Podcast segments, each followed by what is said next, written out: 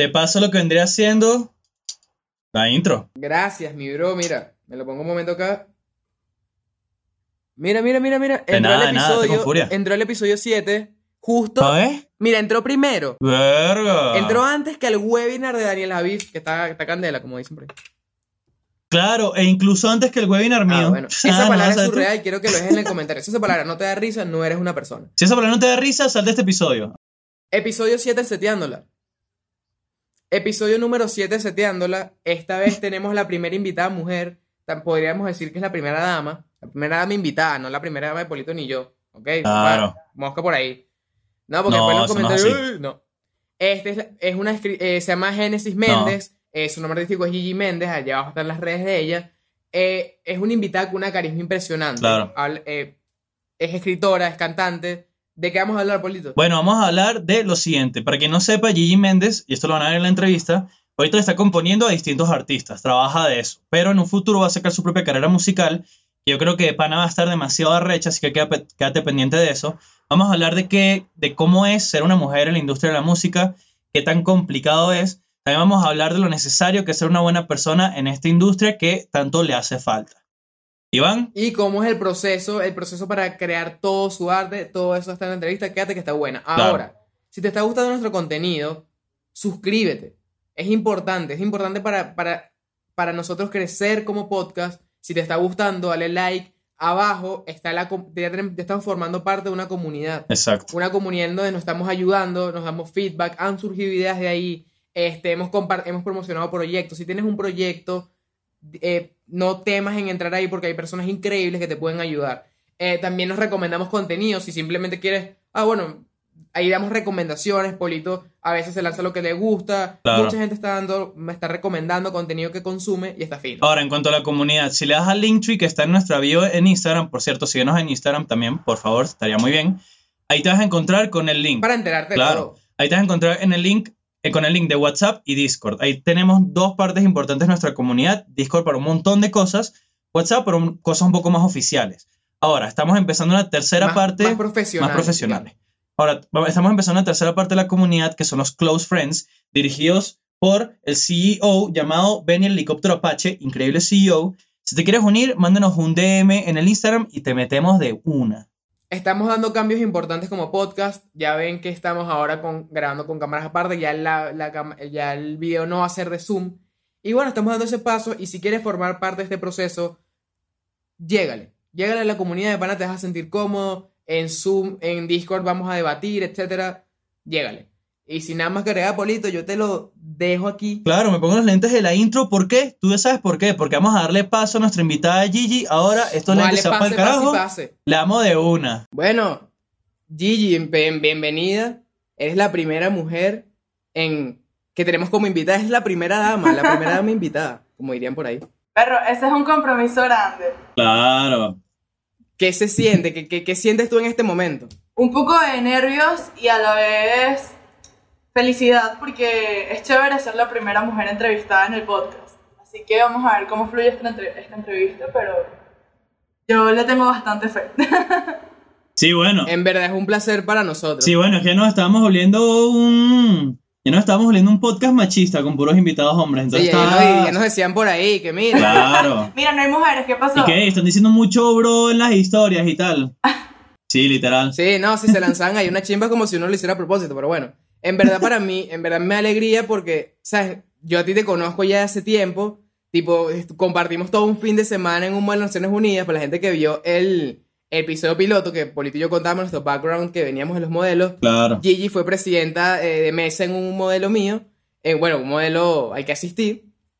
Y bueno, ahí quedó como que el contacto y yo apenas dije, bueno, estoy montando este proyecto y tal. Empecé a ver que tú estás con la movida de la música, ya vamos a llegar a eso. Y dije, nada, juro, juro por ley. No, excelente. O sea, cuando, cuando yo te conocí, estábamos en pleno modelo de Naciones Unidas. Este, de hecho, Iván ganó el primer lugar, ganó mejor delegado, por razones evidentes. o sea, Ah, no. Sí, sí. gracias, gracias. En ese momento yo estaba como presidenta del Comité de Asamblea Nacional y fue súper, súper divertido. Creo que ha sido uno de los mejores modelos de Naciones Unidas a los cuales he asistido. Así que. No, y, Y ojo, Iván no solamente ganó mejor delegado, también ganó mejor enano, porque en ese entonces medía 1,30. Claro. Importante. Polito, Polito no falla eso. Bueno, Gigi me soportó un fin de semana completo. Eso también, eso tampoco, eso es una tarea también difícil porque yo, yo era el típico delegado fastidioso, en verdad. Yo, yo, yo sé que era. Pero coño, en verdad hubo ese, hubo ese, hubo ese, como ese feeling y dije, nada, pues juro, tengo que en algún. Y las vueltas que da la vida y ahora este, estoy entrevistando, que, que, locura. Sí, en verdad, Qué loco. La, la Y historia mira, o sea, loca. ¿cómo, ¿cómo estás ahorita? ¿Cómo? Cuéntame.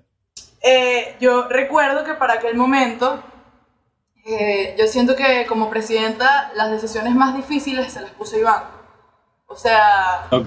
hubo un punto Sí, donde total. hubo un punto donde tanto oposición como gobierno estaban en, o sea, estaban acá bancada bancada e Iván estaba en el centro solo, porque literal lo puse solo y cuando yo vi cómo asumió la situación, ahí yo dije, nada, este chamo es el que va a ganar, o sea, es obvio. Un crack. No, pero sí, yo me en verdad ese modelo para mí fue, fue muy, o sea, ya terminando aquí un poquito esta historia, en verdad para mí fue, fue un reto porque yo- es que yo me acuerdo perfectamente. Primero me botaron de mi bancada porque me lanzaron una crisis horrible, me botaron de ahí, me quise pasar para la otra, no me aceptaron, obviamente porque era Ramos Alup, quien iba a aceptar a Ramos Alup en la izquierda. Me pusieron en el medio y ella literalmente, como dice Gigi, yo solo en el medio de ahí, a ver si viendo la cámara. Yo solo, bro, en el medio ahí trabajandito. Y bueno, ese, esfuerzo se, se valoró, en verdad. Gracias por, por eso. Y, un momento, ahora, ahora, ahora que en ese momento tú estás en el Moon, yo tengo entendido, en ese momento tú en qué en qué momento de tu carrera estabas. Si quieres darnos el contexto de que Sí, porque ya va, ya una cosita y rápida que nos faltó decir. El Moon era un Moon universitario, pero que invitaba a personas del colegio, que Exacto. en este caso era Iván. Era el de la Monte Ávila, que es una universidad para las personas que no son de Venezuela y nos están viendo. Hay un comentario rapidito, pues. Que si hay personas de Venezuela, que no son de Venezuela que nos ven. Esto no es un mojón que nos creamos nosotros. Sí, Exacto. Gigi, ojo, te están viendo mexicanos. Si quieres saludar a los mexicanos del mundo. Ay, no manches, güey. Ay, Dile, órale, güey. no No, manches. no le digas así, no le digas así. Qué buena Saludos a toda mi gente de México, de verdad. Este, todas las series que me veo son de allá. Claro. Y hay demasiada, hay demasiados chistes Bueno, guitarras en mi recomienda casa. una, recomienda una. No, fatal. O sea, por lo menos, Recomienda una, recomienda una. mira, esta serie no es mexicana, pero mi personaje favorito es mexicano y es Dana Paola. Es, es mexicano, claro. Élite es una de mis series favoritas y aquí es donde revelo mi momento de quinceañera porque me encanta Élite.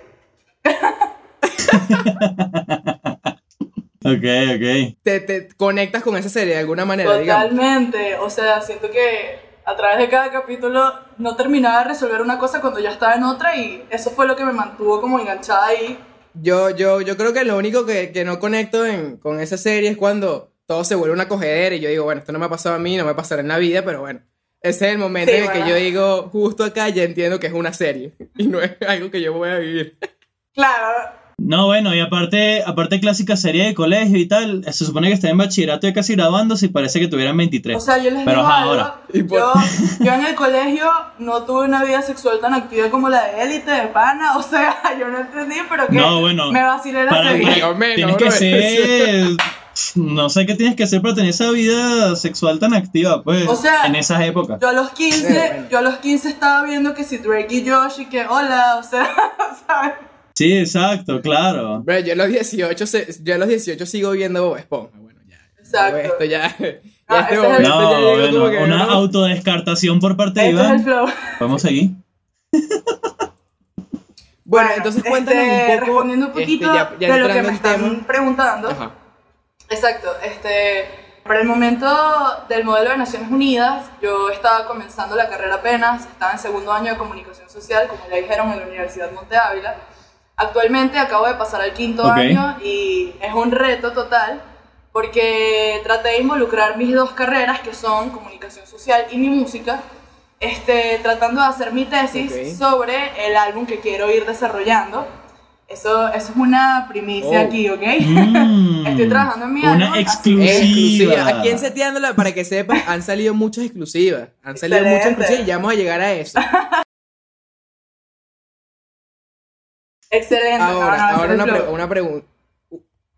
Una preguntita acá. Ya estás, ya, vamos- ya pronto Gigi graduada. Pronto. ¿Cuánto Sí. falta ¿Cuánto te eso? falta? Bueno, termino eh, a principios de mayo del año que viene. Ok, ok, ok. Y, ok. y en, la universi- en la universidad, ¿cómo, cómo- cómo- qué, qué alumna eres? O sea, ¿eres, la, ¿eres extrovertida? ¿Eres tipo rumbera? ¿O cómo, cómo es Gigi en la universidad? ¿Eres la favorita de los profesores o quizá la odiada de los profesores? No sé, no sabemos. En la universidad yo soy como un intermedio, porque hablo más que un radio prendido, pero hablo de las cosas que se tienen que hablar en clase. Entonces, este, también logré como esa afinidad con los profesores por tratar de involucrar las dos carreras. O sea, por el tema de, ay, profe, pero si a esto le puedo hacer un proyecto musical y tal, y los profesores terminaban enamorándose de eso porque decían como que, conchale, qué fino que esta chama, además de desarrollar estas maneras de comunicación, está haciendo esto por su música, entonces terminaba, terminaban saliéndome las cosas bien, porque mezclaba más cosas en realidad. Ok. Coño, qué cool. Ah, bueno, o sea, que te- tú- te- tienes un buen feeling con... O sea, que tú empezaste a estudiar comunicación social para juntarlo con la música. Esa fue la razón.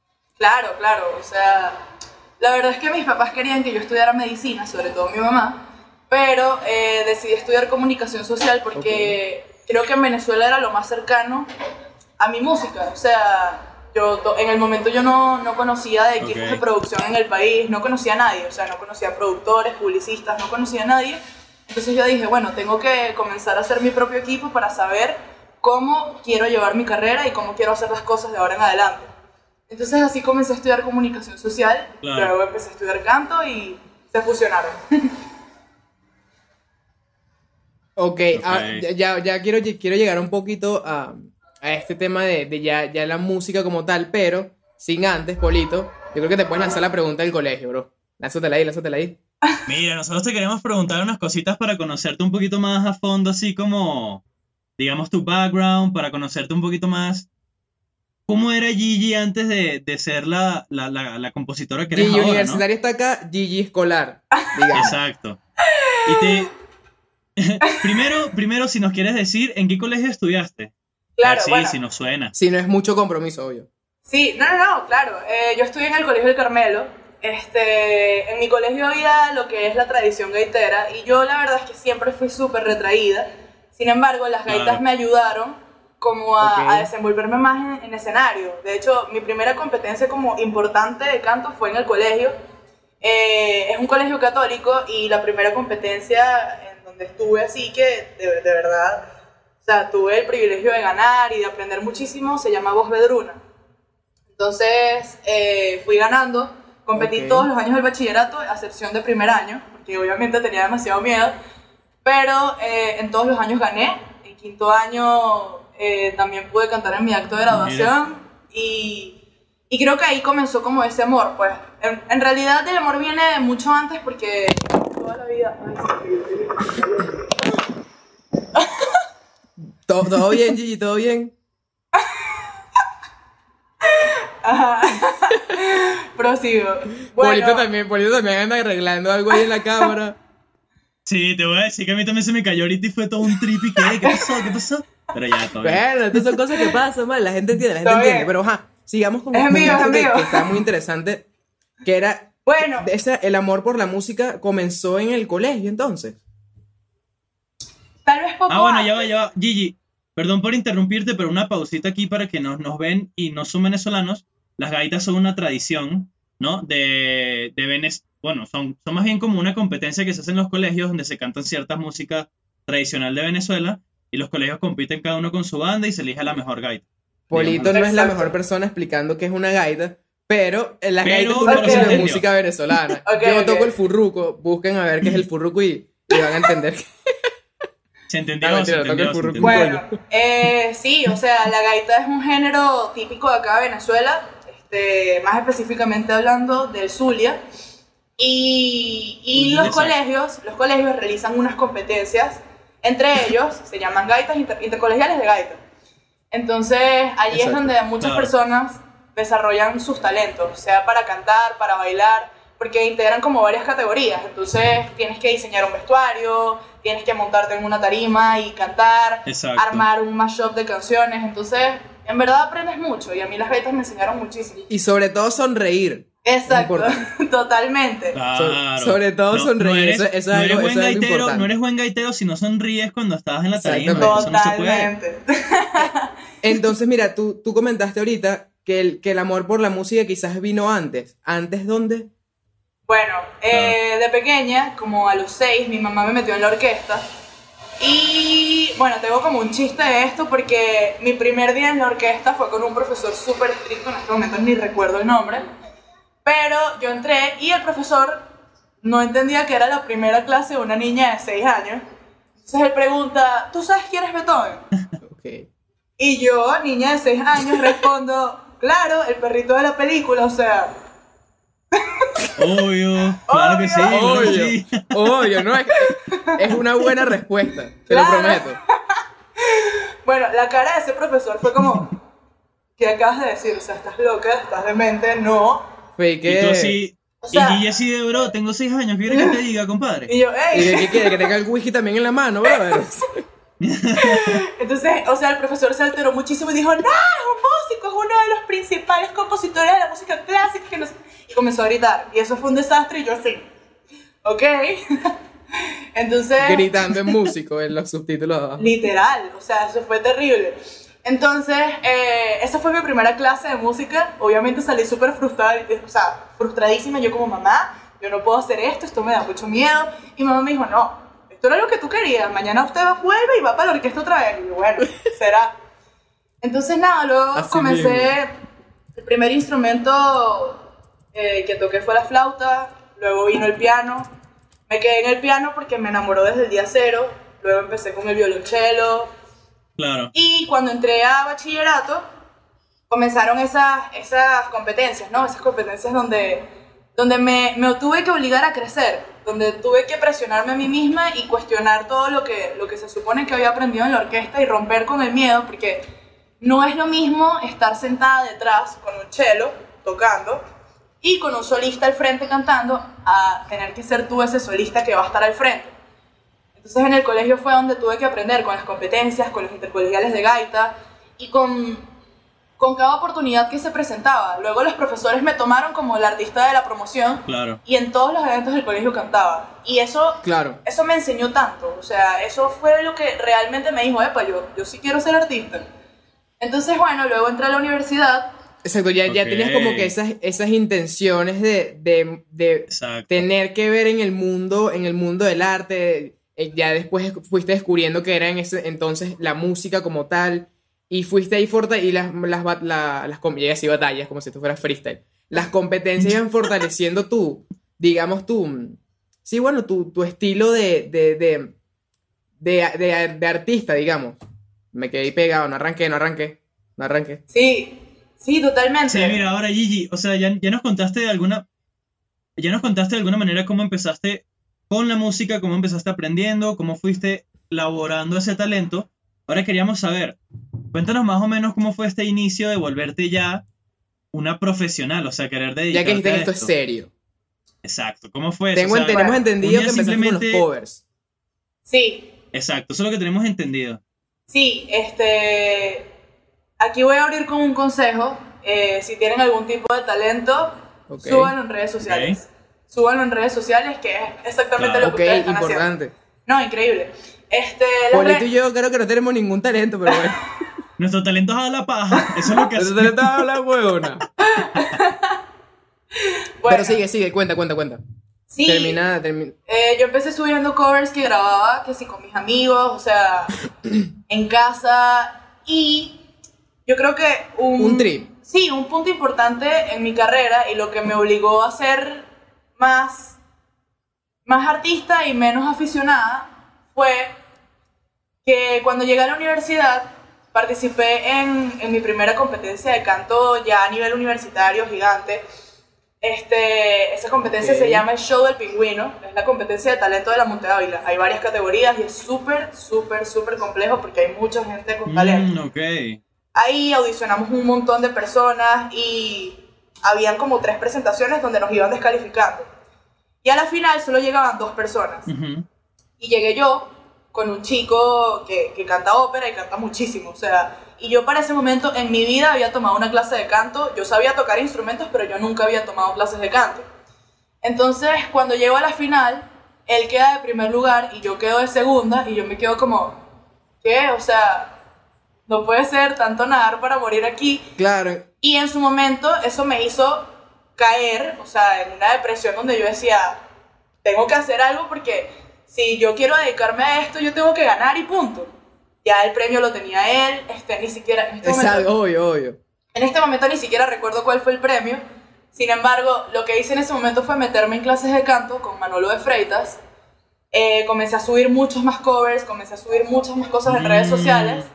Manolo de Freitas es uno de los profesores más importantes del país. Este, es el que me Sí, sí, enseñó. sí, de hecho, de hecho te íbamos a preguntar porque, porque bueno, o sea, nos lanzamos un stalking obviamente como hacemos con todos los Claro, artistas que, que, que entrevistamos. Vimos una foto tuya con, con, esta, con este personaje, con profesor Manolo. Decías, gracias por enseñarme todo lo que sé. Literal. Entonces- Él fue como que la pieza, él fue la pieza que, digamos, te ayudó luego de ese choque que fue, que es segunda, pero quizás no me diste en ese momento, mira, yo quedé segunda sin tener una- una- unas clases de canto previa Exacto. y el que quedó de primero, coño, es una persona que canta ópera y ya tiene una preparación, quizás en ese momento no lo mediste. Y llega el profesor Manolo, él fue en verdad la, clave en que tú, digamos, tom- eh, salieras de la depresión. Sí, y bueno, totalmente. también va aquí para que conozcan a Gigi, ya sabemos que Gigi es competitiva. No le gusta quedar en segundo lugar, no le gusta. Es verdad, no, no, o sea, yo de las competitivas soy la más, o sea, de pana. Eh, creo que Iván lo Ok, sabe. eh, Iván es muy parecido a mí en eso, porque, o sea, la- I know. es como la fiebre, ver si yo, yo me esforcé tanto por esto que yo tengo que ganar y en el proceso me tengo que divertir, pero me importa ganar. Y ojo, si no te divertiste no ganaste, Exacto. sin importar lo que pase. Eh, También importante. Eh, epa, buen, buen, buen caption, ¿oíste? Buen. Buen eh, consejo. vamos a ver si Miguel pone unos subtítulos acá para que la vaina quede fino. Bueno, Porque Claro. me parece que es buena frase, buena frase. Bueno, sí, este... No, no, Manolo buena frase, de buena Freitas, frase. Manolo- Porque hay muchas personas que quizás no se tripean eso. Exacto. Yo, yo pienso que lo importante es disfrutar el proceso y en ese momento yo no estaba disfrutando el proceso y tal vez por eso no gané. Entonces, ¿qué me enseñó Manolo de Freita? Más que a Exacto. cantar, Mm, más que a hacer de todo, Manolo me enseñó a disfrutar de los procesos y a ser disciplinada. Manolo de Freitas es una persona sumamente disciplinada y es quien me enseñó todo lo que sé. Por eso cada vez que, que, que tengo la oportunidad de verlo o de estar con él, primero le pregunto porque además de ser un maestro es el mejor ser que conozco y además de enseñarte a cantar te enseña a ser buena persona. Y eso es algo que a muchas personas en el medio, en este país, les falta. A ser verdaderas personas. Entonces nada, Manolo fue como que el que me sacó de ese hueco depresivo, el que me dijo, mira, sí, tú tienes un talento, no tienes por qué sentirte mal por haber quedado de segunda. Más bien, tú sabes cuántas personas audicionaron y tú quedaste de segunda. O sea, no, segundo lugar no es malo. Segundo lugar es un lugar, eso es un número, los números no son los que a ti te hacen. A ti lo que te hace es tu esfuerzo. Claro. Entonces ahí aprendí y ahí entendí. Luego fui conociendo personas. Este, creo que el primero que me abrió las puertas, el primer productor musical que, que, que me abrió las puertas fue Blacky BLK. Este, es uno de los más prominentes del país, uno de los mejores compositores y productores de este país. Fue la primera persona del medio en Venezuela con quien trabajé. Este, me llevó a un lugar increíble que se llama Casa China. Es como una de las casas productoras más increíbles del país. Ahí, de ahí ya hacen artistas como Jerry D, Bejus, Blacky Lois. Entonces, Mm, allí fui conociendo gente, este, o sea, personas que yo veía en redes sociales y decía, wow, no puede ser, este es Jerry D, este es Kobe Cantillo, personas que yo escucho su música y luego encontrármelos al lado mío pasando, uno tiene su momento fangirl, obviamente, Obvio. pero tienes que dejar a un claro, lado claro. Claro. tienes que dejar a un lado el momento fangirl y ser profesional. Y eso es lo más difícil de todo. Llegar a un lugar donde admiras a todo el mundo, a productores como Gigi Déjala Caer, Blacky BLK y muchísimos más, y verlos como una persona más. Exacto, eso es lo más complejo de todo. O sea, llegar... ¿Qué iba a imaginar yo? No, y no una persona más, sino sino que ya, ya formas parte de ese mundo.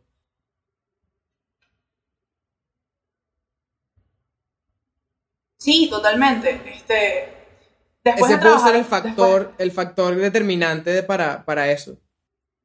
Sí, totalmente. O sea, la primera oportunidad siempre se le agradeceré a Blacky. Este, luego conocí a Gigi Déjala Caer, que también es. Wow, o sea, creo que es uno de los mejores productores que he conocido.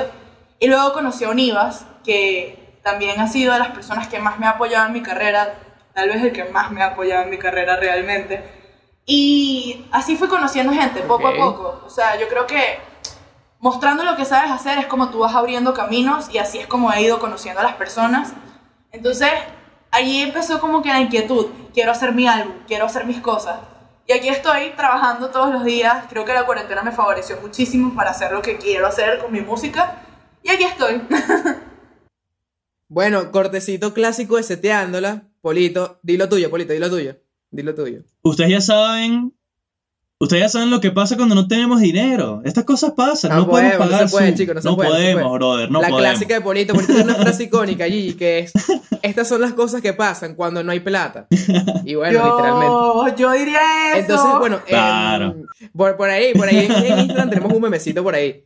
Pero bien, ya, ya volviendo un poquito al, al, al tema, comentaste lo de buenas personas, que es la difer- es la, mm, a ver, es como el clic que muchos artistas no hacen. Y yo veo, yo estuve stalkeando eh, tus redes, porque obviamente necesito ver información, todo esto, y me di cuenta que tú, esa parte como que la tienes eh, cubierta, porque tú has hecho, tienes un- de hecho, tienes un highlights en Instagram que es visitas, que te dedicas a, de no sé con qué regularidad harás esto, a visitar niños que están en Exacto. situaciones de, de, mm, de hogar de refugio, de recogida, supongo que es así, no Sí. sé si, si este es el término, el término, pero cómo eso, cómo, qué vibra, te- qué vibra te transmite hacer eso, o sea, lo haces netamente por, por temas de tu imagen como artista, y lo haces porque, más personal, porque de pana, coño, es como llevarles una, una energía diferente a esos niños. Bueno, eh, yo, he, yo he hecho jornadas sociales desde los Déjame 13 decir, años. se puso grave esto. por, por vocación. La verdad es que creo que es algo que viene como de mi familia, porque a mi mamá también me acompaña muchísimo en las actividades y eso. Es una actividad como de familia y amigos donde vamos a comunidades vulnerables. Por lo menos este año que pasó, en 2020 no he podido viajar, pero el año pasado estuve en Guárico, este, en una comunidad súper compleja que se llama el Totumo, donde más del 60% de la población estaba en estado de desnutrición y fuimos el equipo y yo como para, para asistir a las personas que estaban allá, fuimos con algunos medicamentos, fuimos a darle algunos talleres a las personas de allá, porque muchas personas que están en esa situación obviamente no tienen los recursos vitales ni, ni tienen como que las oportunidades debido a la zona en la que están para vivir. Claro. Entonces siempre me gustó ir a esos lugares.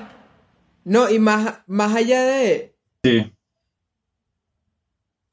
No, perdón, perdón por interrumpir, perdón por interrumpir, Ok, perdón, sí, sí, sí. Lo que siempre me gustó de, de esas visitas a los orfanatos, a los hospitales, a los albergues, es que ahí te das cuenta de que no tienes necesidad de quejarte, porque el, ser humano es demasiado inconforme y vivimos quejándonos de todo.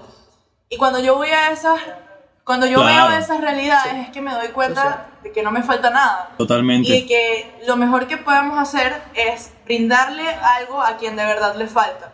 Y si esas personas que les falta algo todavía tienen, conchale, la intención de sonreír y de buscar alegrar su día con cualquier cosa, porque nosotros que lo tenemos todo no lo hacemos. Entonces, por eso es que asisto a esas jornadas desde siempre, o sea. Y, y lo que iba a decir es que... No, pues qué, qué lindo, qué lindo, o sea, qué lindo lo que hace, déjame decirte, porque no todo el mundo hace eso, y sobre todo alguien con, con influencia como tú, es increíble que lo hagas porque de alguna manera alguien entra a tu perfil, mira tus historias y quizá también lo quiera hacer, ¿sabes? No, Entonces, y- de y- verdad, felicidades por eso. Unas felicidades muy honestas porque estás usando tu influencia positivo. para Exacto, algo y más allá de- sumamente de, positivo. que Y te comentabas decir. medicinas, llevabas, eh, bueno, ciertas cosas, digamos, materiales necesarios para esas personas. Tú que eres una persona, porque en verdad eres una persona bastante carismática, llevas esas energías y se nota. Yo, la pregunta, yo te pregunté lo de si lo haces por, por lo de artista, por en verdad porque lo sientes. Yo sabía que la respuesta iba a ser porque lo sientes, porque te conozco más o menos y la, el- la vibra que tú transmites es esa. Y, es, y más allá de los medicamentos, todo eso, esas vibras que le transmite también le cambia un poco el panorama a esas personas y de para que, como dijo Polito, es increíble lo que hace con eso. No, y bueno, también siguiendo un poquito con esta línea, con las dos líneas que llevamos de que te estoqueamos y también, aparte lo de, lo de las buenas personas, no es algo, eh, ¿cómo se dice? No es algo que no se sepa. En Venezuela hace falta personas buenas, por, por una, una razón por la que Venezuela está en la situación que está es porque hacen falta personas buenas. Hay muchas, pero hacen falta muchas más. Entonces te, te, te comentaba esto porque vimos en tus historias, en tus historias, no, perdón, en tu feed, ciertas fotos en las que estabas como en, en Sí. marchas y de hecho incluso un Epa, cover se llama Venezuela y tiene como tomas de las marchas y eh, el cover increíble, por cierto. Entonces, no sé, cuéntanos más o menos cómo es vivir una marcha para las personas que no hayan estado en eso, cómo lo sentiste, razón por la que fuiste a estas marchas. Bueno, este, yo creo que para nadie es secreto la situación que atraviesa Venezuela. Eh, Venezuela es un país donde muchas cosas han sido vulneradas para los ciudadanos, pero yo como artista, eh, lo que he brindado para la sociedad y cuál ha sido mi aporte es darle a las personas de lo que yo sé hacer y también de mi realidad, porque además de artista voy a ser periodista dentro de poco, así que tengo que mostrarle a las personas qué es lo que pasa aquí, ¿no? Claro, Entonces tengo esas dos visiones y tomando un poco la línea de las protestas, las protestas para mí han sido algo que me marcó demasiado. O sea, eh, ha sido como que claro. el lugar donde realmente te enfrentas al mundo, a, a lo- a los cuerpos policiales, a muchísimas cosas, A la a la realidad. realidad del país. A la realidad, o sea, porque ya no es algo que estás viendo, ya no es algo que estás viendo por el celular, o sea, lo estás viendo literalmente enfrente y a veces hasta hueles las, la- la- las bombas lacrimógenas, pues. Sí, o sea, yo creo que las protestas han sido algo que a mí me marcó muchísimo por el simple hecho de que ahí es cuando notas realmente de qué estamos hechos los venezolanos, porque siempre he sido partidaria de pensar que hay más personas buenas que malas en el mundo, y de eso es de lo que te das cuenta. Si hay alguien herido, va a ir una persona que, que no la conoce, o sea, que no sabe quién es, y va a ir a asistir a esa persona que está herida. Muchas veces me pasó, mira, me caía, me pegaban un bombazo, me pasaba algo y alguien que yo no conocía, un completo desconocido para mí, iba, me cargaba, me salvaba. Hubo una ocasión donde estuve en una protesta con mi hermana. Sí, Mi hermana tiene un año menos que yo. Y a mi hermana la pisó una moto. Y mi A la hermana se guinzó el pie. O sea, y quedó tendida en el suelo sin poder hacer Mm. nada. Y en una marcha, Atrás teníamos a las motos con los guardias. Fue terrible, porque justo atrás teníamos a las motos, a los guardias y a muchísimas, a muchísimas personas, el bululú, y mi hermana en el suelo, y yo ahogada, y no podíamos hacer absolutamente nada. Y logramos salir de esa situación, y el sol, hasta el sol de hoy estamos aquí, estamos bien, porque dos chamos con motos nos sacaron del bululú de gente y vieron que mi hermana estaba herida y la sacaron de allí y la llevaron justo al lugar donde estaban los primeros auxilios. Y ahí Sí, es donde no, el- entendí el- el- que lo- Claro. los venezolanos que los venezolanos no somos eso que, que la gente ve afuera, no somos solo viveza criolla, no somos solo este el chanchullo, como le dirían acá. Sí. Los venezolanos no somos muchísimo más que eso y es que somos personas que nos preocupamos por el que tenemos al lado Sí. sin importar si lo conozcamos o no. No, y tú tienes bases para decirlo por, por toda esta anécdota Claro. que, que no, que nos contaste. Y en verdad sí es lo que yo, yo quería decir también, que el venezolano siempre se caracteriza, ok, si bien por todo esto del, del chanchullo, tú me comentaste eso, esa mano ayuda que, que sale de repente de la nada y tú, coño, en verdad, o sea, no quedan como, no hay como que palabras para agradecer eso. Y es algo que en verdad el venezolano sí, sí, mm, sí tiene característico, porque por ejemplo un europeo es, es, es una persona, se caracteriza por ser algo, por ser frío, quizás no llega a esa interacción tan cercana con otra. Y, y coño, eso sí, en verdad, eso sí mm, alza, digamos, como los venezolanos, como, como no, la forma en que nos ven, pues. Porque en los demás países quizás nos ven como, bueno, sí, la- eh, según los comportamientos que hemos tenido, por ejemplo, Perú, Perú, este, Chile, en- entre otras, pero que sepan que también, ahí ven, por ejemplo, aquí está Gigi contándolo, literalmente, dos chamos en moto la salvaron a ella y a la hermana de quizás una desgracia que, que afortunadamente no sucedió. Y bueno, ya, ya, ya saliendo un poco de este hueco, porque casi que, casi que entré en hueco acá chimo, porque yo también estuve en, En Sí, ya, de ya. marcha, Vamos a salir de este tema, no nos gusta tocar este tipo Casi de temas políticos, fuerte. pero lo vimos como importante, Pero lo vimos ahora importante con, en con esta el tema situación. ¿sabes? que mencionamos lo del cover de Venezuela, ahí, me- ahí como que tú te das cuenta el flow que tú tienes a la hora de cantar, el estilo. Ese estilo, esta pregunta te la hace de hecho uno de, nuestro, de nuestras personas que forman parte de la comunidad seteándola. Por cierto, el link para la comunidad está en la descripción. Este, mm, De hecho, te lo pregunta, te lo pregunta nuestro editor El de el sonido, que de sonido, hecho el él también es sonido, músico. mira, él pregunta a qué se basa, en qué se, en qué, a Claro, qué el se debe. El estilo de tu, de tu forma de cantar, a qué se debe ese, y, y si puedes explicarnos cuál es ese estilo, porque es muy particular, pero yo no sé el término exacto de qué tipo de canto es, o sea, qué tipo de, de entonación y todo esto. Exacto. Ok, este, el tipo de voz que soy es mezzo soprano. Este, Ok. eh, en las voces humanas existen, existen. Vea, me dejaste, me dejaste ponchado. Ok, ok, les voy a explicar. Este, como que las cuatro voces humanas más resaltantes son Ok. el bajo, que es, es la voz más grave de todas, eh, el tenor, el contralto, que somos ya de contralto en adelante somos mujeres, pues, y la soprano. La soprano es la voz más aguda de todos Ok. y las mujeres contralto tienden, tienden a tener una voz súper grave. Y yo tengo una voz al hablar bastante grave. Sin embargo, el momento de cantar no es tan grave, pero también llego a esa tesitura grave. Entonces, soy mezzo soprano, que es como la variación entre una y otra.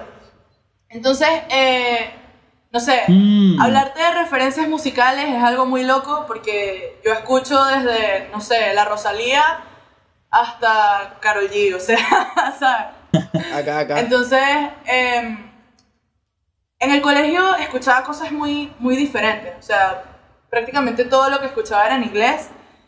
No sé, escuchaba que si Seth, Foxes, este, Martin Garrix, escuchaba muchísima música electrónica. yo en el colegio escuchaba el Prieto. escuchaba, Claro, era lo que se escuchaba. pero también escuchaba, también escuchaba cosas como Isabel Pantoja o Rocío Dúrcal, que creo que son las maestras del canto. Entonces tenía una variación de cosas ahí que, que, Ok. que lo que ocasionaron como resultado fue lo que hoy hago, pues. Música loquísima que, bueno, trato de llevarla un poco. Claro.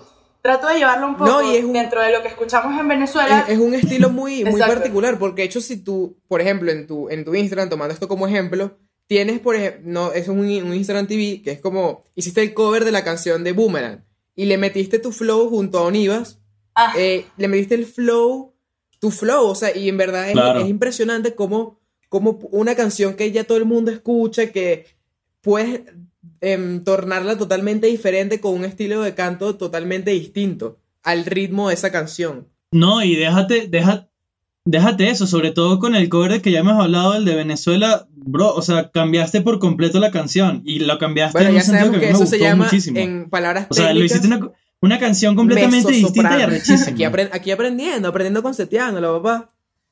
Para que sepas. Para que sepas una palabra nueva, porque yo sé que en No. cuarentena tú no estás aprendiendo nada. Y aquí con Gigi tú estás aprendiendo. Claro, claro. Mira, Perra. este, mm, ah, eh, ahora ya, ya volviendo un poquito al, al tema del, del equipo de trabajo que lo mencionaste eh, bastante por, por encima, tipo, mencionaste al profesor Manolo, que fue una persona que, que digamos fue parte clave, está Gigi, déjala caer. Esas dos personas, te lo digo que las tenemos anotadas acá porque en- en- es como las personas que más, han- más están en tu Instagram presente.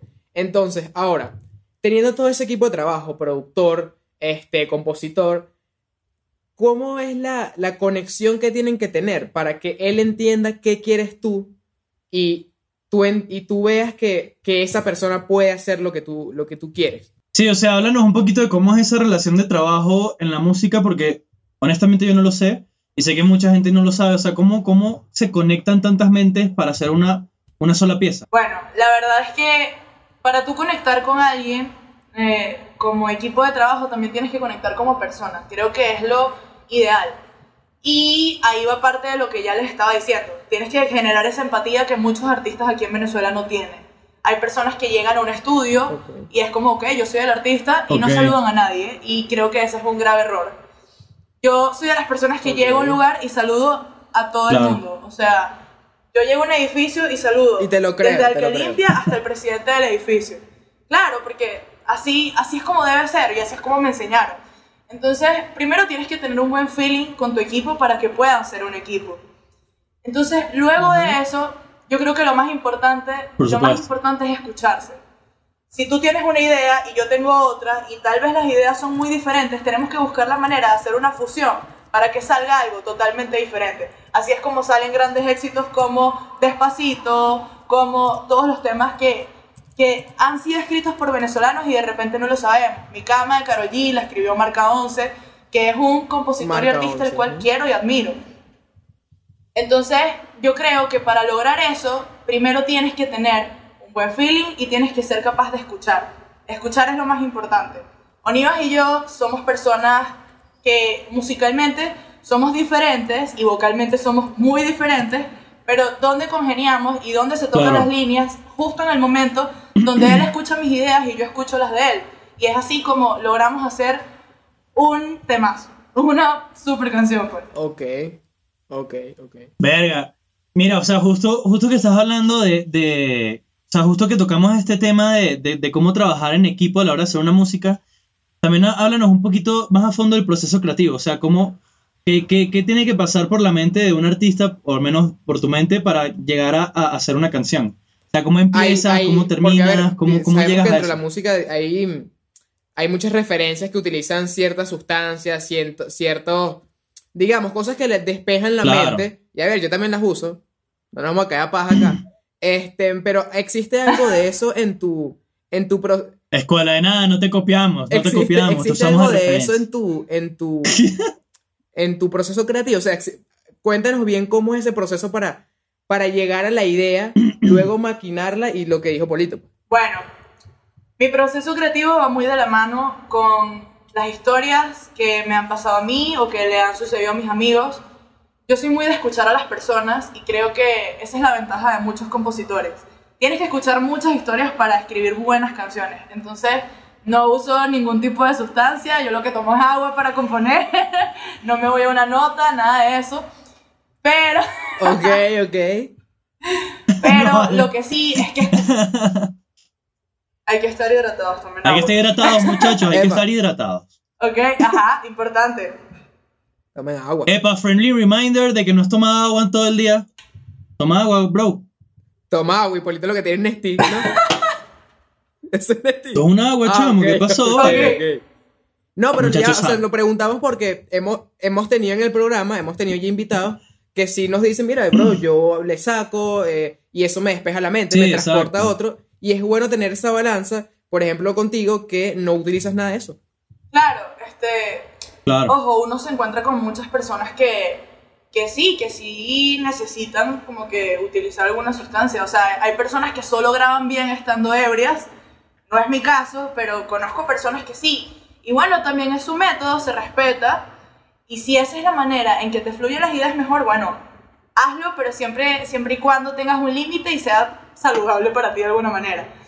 Entonces, no, en mi proceso No, y saludable para Sí, personas exacto. que van a, van a grabar contigo. Porque... Exacto, exacto. Eh, por lo menos, Si no, váyase. por lo menos eh, en mi proceso creativo, lo primero que hago es escuchar todas las ideas. Ok, tenemos una historia. Ok, les gustan estas melodías. Entonces vamos a hacer un beat, vamos a hacer algo. Entonces de repente Onivas me suelta algo en el beat que a mí me gustó, le doy una idea de la melodía y ya cuando nos damos cuenta ya armamos la estructura de la canción y ya tenemos un tema para ofrecer o para quedárnoslo nosotros, porque esto es algo que muchas personas no saben, pero cuando de alguna manera no tienes los recursos para financiarte un videoclip, financiarte las horas en un estudio de grabación o para, para básicamente pagar todo lo que necesitas para ser artista, porque eso es lo que muchas personas no saben, tú primero vas al, como a la típica, a escribirle temas a otros artistas que sí pueden financiarse esas cosas. Mis canciones las escribo yo, sin embargo también estoy trabajando en canciones para otros artistas ya que necesito financiarme mis cosas. Claro. Razer Claro. Bucarelli, por ahí. Has escrito Eh, canciones para. Porque íbamos a eso, íbamos que, que hemos visto que has, eh, has aparecido en varias, en varias ocasiones con él. Y bueno, Polito, lánzate ahí. Bueno, o sea, lo que creemos es que, que, que has compuesto para él porque justo sabemos que, que tú compones para otros artistas, obviamente es necesario para de alguna manera financiar. O compones. Yo, yo Ah, no eso sé también es otra cosa. Esa es otra cosa que te queríamos, que te queríamos preguntar, porque Iván y yo tenemos un debate ignorante, porque es así. Debate ignorante. Y Iván dice, Iván dice que, que escribir y componer es lo mismo. Yo que no, yo que escribir es la letra y componer es la música. Ahora, tú que sabes mucho más de música, nos puedes ilustrar porque somos unos ignorantes al respecto, como acabo de decir. Claro. Escribir ideas es una cosa y componer es otra, pero van de la mano. Así que Ajá. las líneas siempre se van a tocar. Ah, ok. Entonces ahí está, ahí está la respuesta para Ok. el debate. Ok, Pero entonces tú- perfecto, tú, perfecto. escribes más que componer o también le metes mano a la composición. No, yo hago ambas. Este, todos mis temas están compuestos por mí. Ok. Ok. Sin embargo, también cuento con, con unas personas que me apoyan como Univas, que prácticamente vivimos juntos ahorita. Pero eh, Ok. Este, con respecto a lo del tema de Razer, no, mira, eh, Razer y yo hemos escrito, Ajá. Razer, y que Razer. Razer y yo hemos escrito temas Si nos juntos. lanzamos ahí una chimba. Razer Bucarelli es un artista nacional que a mí me parece increíble. Actualmente está nominado en los premios Pepsi, creo que en par de categorías, creo que en dos. wow. Y Ok. de hecho, él fue una de las primeras personas, él fue una de las primeras personas en abrirme las puertas y en confiar en mí. Lo conocí en Casa China, de hecho, eh, esta casa productora que les menciono, que es increíble. Y Razer fue el primer artista que me dijo, ok, vamos a escribir juntos. Bueno, segundo, después de Blacky. Ok. Ok, vamos a escribir un tema juntos. Entonces por ahí en algún momento les traeremos una sorpresa. Oh, otra Este- exclusiva, otra exclusiva. Sí, Digo que aquí otra en Seteándola se sueltan, se sueltan. Aquí, mira, eh, este Sí, es el totalmente. movimiento de la exclusiva. Este, este. Ese es el Ese es el movimiento flow, ese es el flow. Y bueno, y bueno, Razer ha sido uno de los artistas que, que más me, me hizo conocer el mundo como tal. O sea, yo creo que este es un negocio, sobre todo en Venezuela, en todo el mundo es así, pero sobre todo en Venezuela, es un negocio de conocer a las personas. Más que tener el dinero, es tener los contactos. Y cuando yo llegué a este mundo sin saber quién era ningún productor del país, a quién acudir, llegó Razer para presentarme a muchísimas personas que no conocía, equipos de producción como Bunker Creativo, conocí filmmakers increíbles y entendí que en Claro. Venezuela hay demasiado talento, en todos los aspectos posibles. Hay demasiadas personas creativas, hay demasiados músicos buenos, hay demasiadas personas que se dedican a los audiovisuales que son increíbles. O sea, todo forma parte de un mismo medio, pero todos tienen su área. Y saber que en Venezuela esa área es tan grande y estamos tan llenos de gente talentosa, a mí es algo que me llena muchísimo porque cuando las personas pierden la esperanza de, de qué va a pasar en Venezuela es cuando yo les digo, epa, pero aquí sí hay con qué y sí tienes que seguir echándole pichón si eso es lo que te gusta. Tienes que decirle, aquí está Gigi, vale. Así mismo. Claro. Y ya, y ya yendo un poco, un poco ya a tu, a tu carrera como, o sea, retomando esto, em, ¿tienes canciones tipo propias en alguna plataforma? Porque nosotros hemos visto, por ejemplo, que has sacado un preview hace, po- hace muy poco, lanzaste el Corona Concert, que queremos hablar después de eso. Este, que em, esa, esa canción de Quédate, ¿ya tienes canciones anteriores a esa en alguna, en alguna plataforma? Canciones tuyas. Bueno, la verdad es que todavía no he estrenado mi promocional porque he estado con el tema de, de alcanzar esas cosas que les estoy diciendo, de alcanzar Claro. un videoclip, de, de estrenar y de estrenar con todo. Salir Pero pronto voy a tener mi música en todas las plataformas digitales y eso es algo que me emociona muchísimo porque estoy trabajando muchísimo por eso y, y creo que mi familia y mis amigos han sido partícipes de todo eso. O sea, mis hermanos son mis fans número uno, mi mamá es mi fan número uno, eh, mi novio es mi fan número uno y yo soy su fan número uno también. Entonces yo creo que es parte de eso. Y este, el tema de, de la música y de, de estrenar algo con todo implica tiempo. Así que estoy tomándome mi tiempo para que las cosas salgan bien y estén en todas las plataformas digitales, en Spotify, en Apple Music y en todo. Entonces, Bueno, pronto, hablando de Apple Music, ya estamos Por en Apple Podcast. Para que sepan. Bueno, ya. Por cierto. Increíble. Ah, y- ok. Mira, Gigi, te queremos preguntar, porque obviamente en este stalking también revisamos tus historias, y había una historia en la que enseñabas como una carpeta que decía Gigi Music, si no me estoy equivocando, y había un montón, pero cuando te digo un montón, son un montón, más de 10 canciones escritas.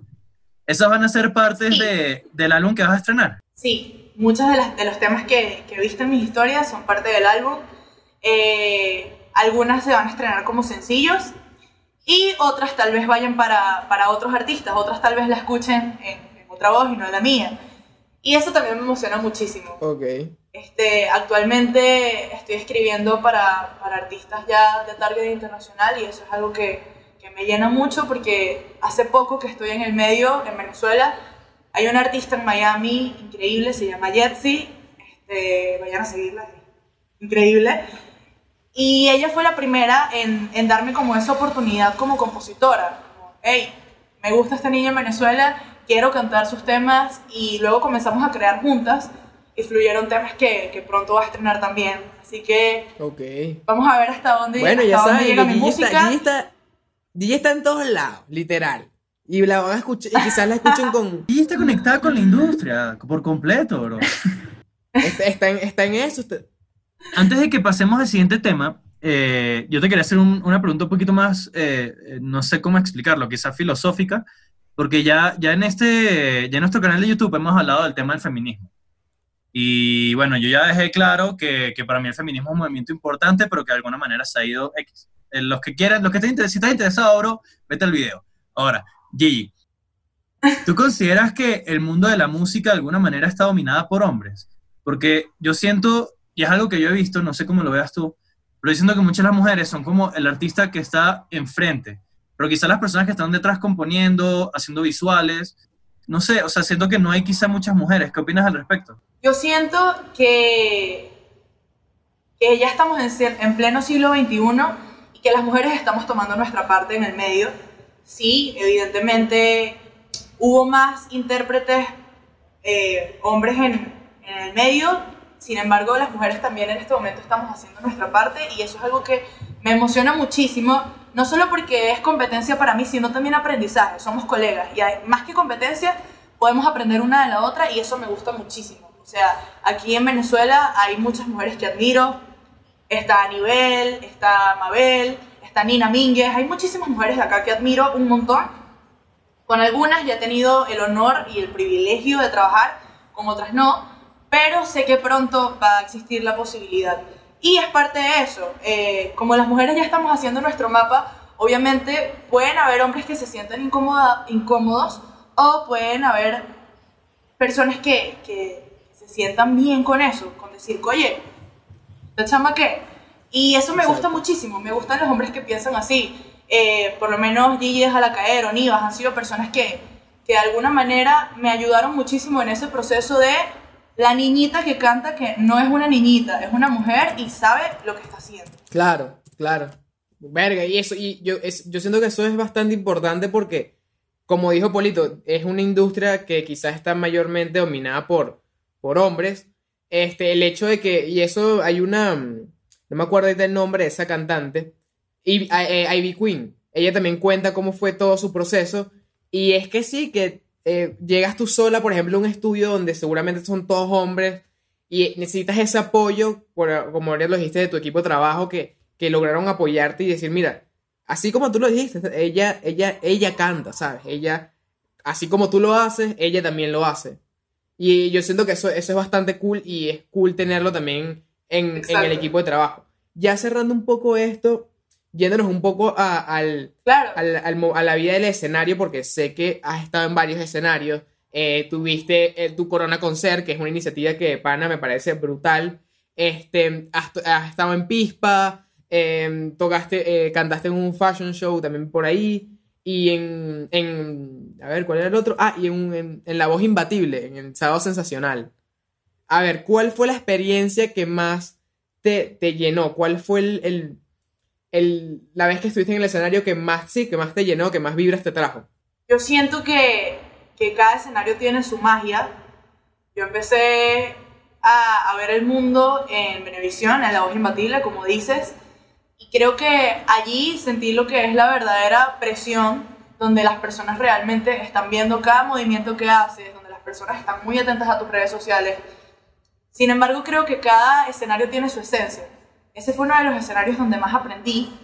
Sin embargo, hay escenarios que son totalmente diferentes. No, no tienes que estar en, un, en una en, en, el estudio de televisión más grande, con los mejores equipos ni nada, para hacer un concierto. Y es que ahorita, en el momento de la cuarentena, cuando tuve la oportunidad de hacer un, un Corona Concert, como dices, es cuando vi que el escenario es donde sea y que de todos los escenarios aprendes. O sea, yo estaba cantando y se asomaban las personas de todos los edificios a grabarme, a ver qué estaba pasando, qué, qué está haciendo esta chava. Y eso es increíble, porque ahí es donde entiendes realmente que el escenario lo pones tú. Que el escenario no lo hace el equipo de producción más grande, el escenario no lo hace la televisora más grande, el escenario lo hace el artista. Así que eso es lo que, lo que puedo decirte de los escenarios. Claro, no, y déjame decirte que esa vibra que nos estás diciendo tú la transmites, porque de hecho nosotros en nuestro proceso de stalking nuevamente vimos el IGTV y de hecho un comentario era una de tus vecinas diciendo como que de verdad muchísimas gracias por darnos una tarde diferente. Y eso fue lo que les diste, o sea, la gente está aburrida en, el, en esta pandemia y tú le regalaste a esas personas. Emma, pero ella te pidió el permiso para, para, que, para compartirlo en sus redes y no le diste el permiso. Muy mal ahí, tienes que responderle, tienes que responderle. ella te dijo, al final dice, eh, con tu permiso voy a compartirlo y no le diste el permiso. Mala esa. No lo, no lo he leído, qué horror. ¡Ah! Ahorita lo voy a buscar. Prometo No, que chilling, voy a chilling. buscarlo para poner el permiso. Chilling, chilling. Este, bueno, entonces yo creo que ya, ya podemos ir cerrando. Quedó una entrevista en verdad bastante, bastante, una, más que una entrevista, una conversación donde de pana mostraste lo que tú traes para el mundo de la música, qué vamos a poder eh, ver de, de Gigi próximamente. Y bueno, este, este momento queremos que, que de proyectes, o sea, que digas, que les digas a la gente dónde tienen que ver, dónde van a ver tu, tu contenido, dónde pueden saber cuándo se viene nueva música y todo esto. Este es un momento para, para que tú expongas eso. Bueno, en todas las redes sociales estoy como arroba Gigi Méndez. Méndez es con doble E al final. Y por ahora mi contenido musical está en mis IGTV. Pronto va a estar en todas las plataformas digitales. Y nada, espero que se lo disfruten muchísimo. Sueñen en grande, crean en, crean en ustedes. Y sigan haciendo contenidos para las redes sociales que de pana son tremenda plataforma. Claro. Y bueno, ya, ya en esta entrevista lograste conocer a una Gigi excelente persona, competitiva, apasionada. Yo no sé qué más decir, Iván. ¿Tú qué tienes que decir? Mira, bro, yo de pana que. O sea, me, me dejó loco. O sea, to- la, cada anécdota, cada. Me, hacía entrar más en contexto de cuál es, el, cuál es el mensaje verdadero que quieres llevar a la música. Y eso en verdad se notó. De verdad, gracias por venir. Gracias por darnos la oportunidad de, de que las de la, comunidad conozca tu, tu historia, o sea, todo este proceso, quizás esto, este, este programa lo, estaba mirando este programa lo vean personas que, que quizás que están en el proceso de convertirse en artista y bueno, ya ven que no, muchas veces no es el dinero, sino en verdad la disposición. Y creo que Gigi lo dejó bastante en claro. Yo no tengo más nada que agregar. Episodio 7, más que zanjado. De verdad, gracias otra vez por venir. Y, y bueno, No, gracias a ustedes por invitarme, gracias por tomarme en cuenta y gracias por escuchar mi música y por stalkearme claro, también. claro, importante. Más que gracias por estar aquí, yo también te quería dar las gracias en serio por usar tu, tu influencia de una manera tan positiva y por dar tan, tan buenos y bonitos mensajes con tu música, porque yo creo que es algo que hace muchísima falta y tú lo estás trayendo y sé que vas demasiado para arriba. Ay, gracias, amén. Bueno, nos vemos.